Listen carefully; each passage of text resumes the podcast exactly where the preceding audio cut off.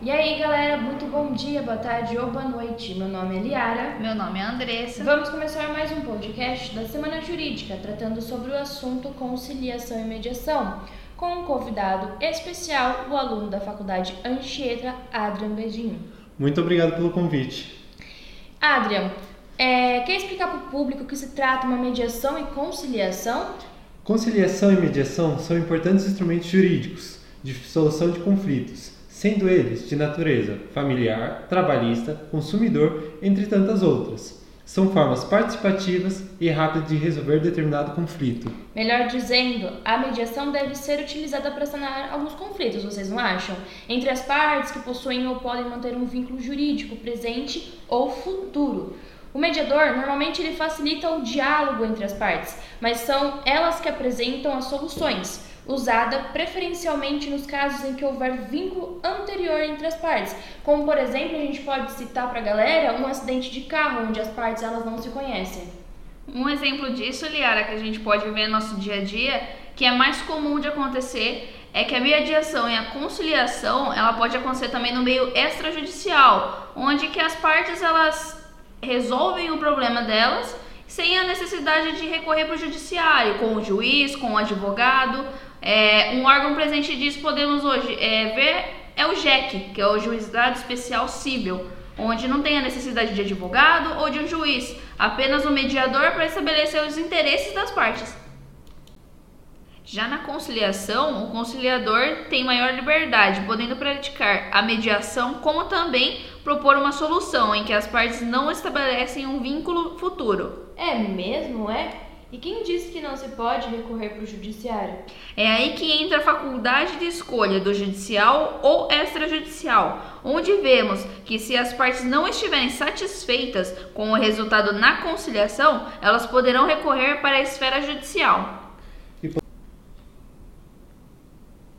E podemos dizer que, em regra, todos podem buscar a mediação ou a conciliação, podendo tentar resolver o problema de forma negociada exceto em casos específicos em lei própria, e quando não se admitir a autocomposição, sempre com a intenção de alcançar a celeridade processual e buscando dar maior ênfase aos meios alternativos de resolução de conflitos. Sem contar que só pode ocorrer uma audiência de mediação ou conciliação se ambas as partes manifestarem expressamente interesse na composição consensual.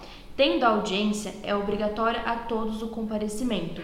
O não comparecimento é considerado atentatório à dignidade da justiça e acarretará punição com multa de até 2% do proveito econômico ou do valor da causa, que será revertido em favor da União ou do Estado, segundo o artigo 334, parágrafo 8 do CPC. Bom, neste ponto os ouvintes devem estar com dúvidas, afinal, quem que pode ser o mediador e quem pode ser o conciliador? Então, Andressa, apesar de ser uma carreira diretamente relacionada ao direito, não é necessário que o profissional seja um advogado ou um bacharel em direito. É possível atuar sendo graduado em qualquer área e quem almejar a vaga precisa ter pelo menos dois anos de formação por uma instituição reconhecida pelo Ministério da Educação.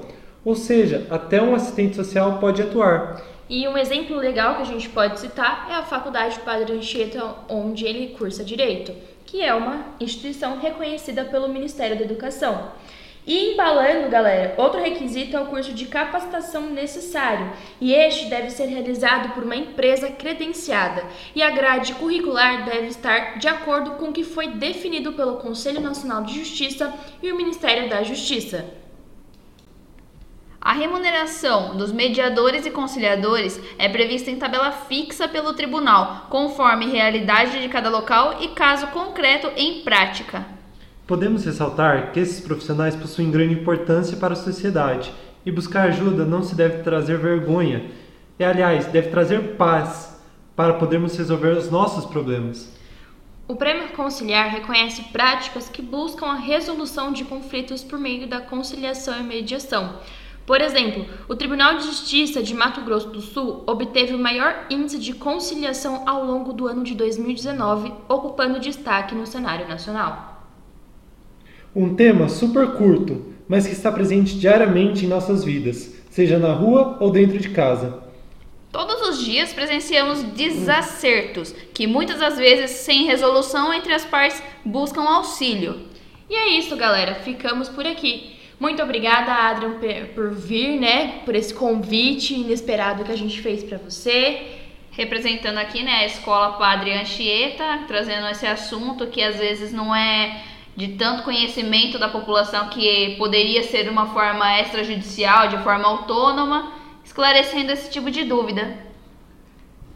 Eu que agradeço por poder estar aqui hoje. Amanhã, 18 horas, trazemos, traremos um assunto polêmico para os estudantes de direito. Fiquem ligados em nossas redes sociais, curtam e compartilhem. Conhecimento é vida. Tchau, tchau, galera. Até a próxima. Tchau, gente.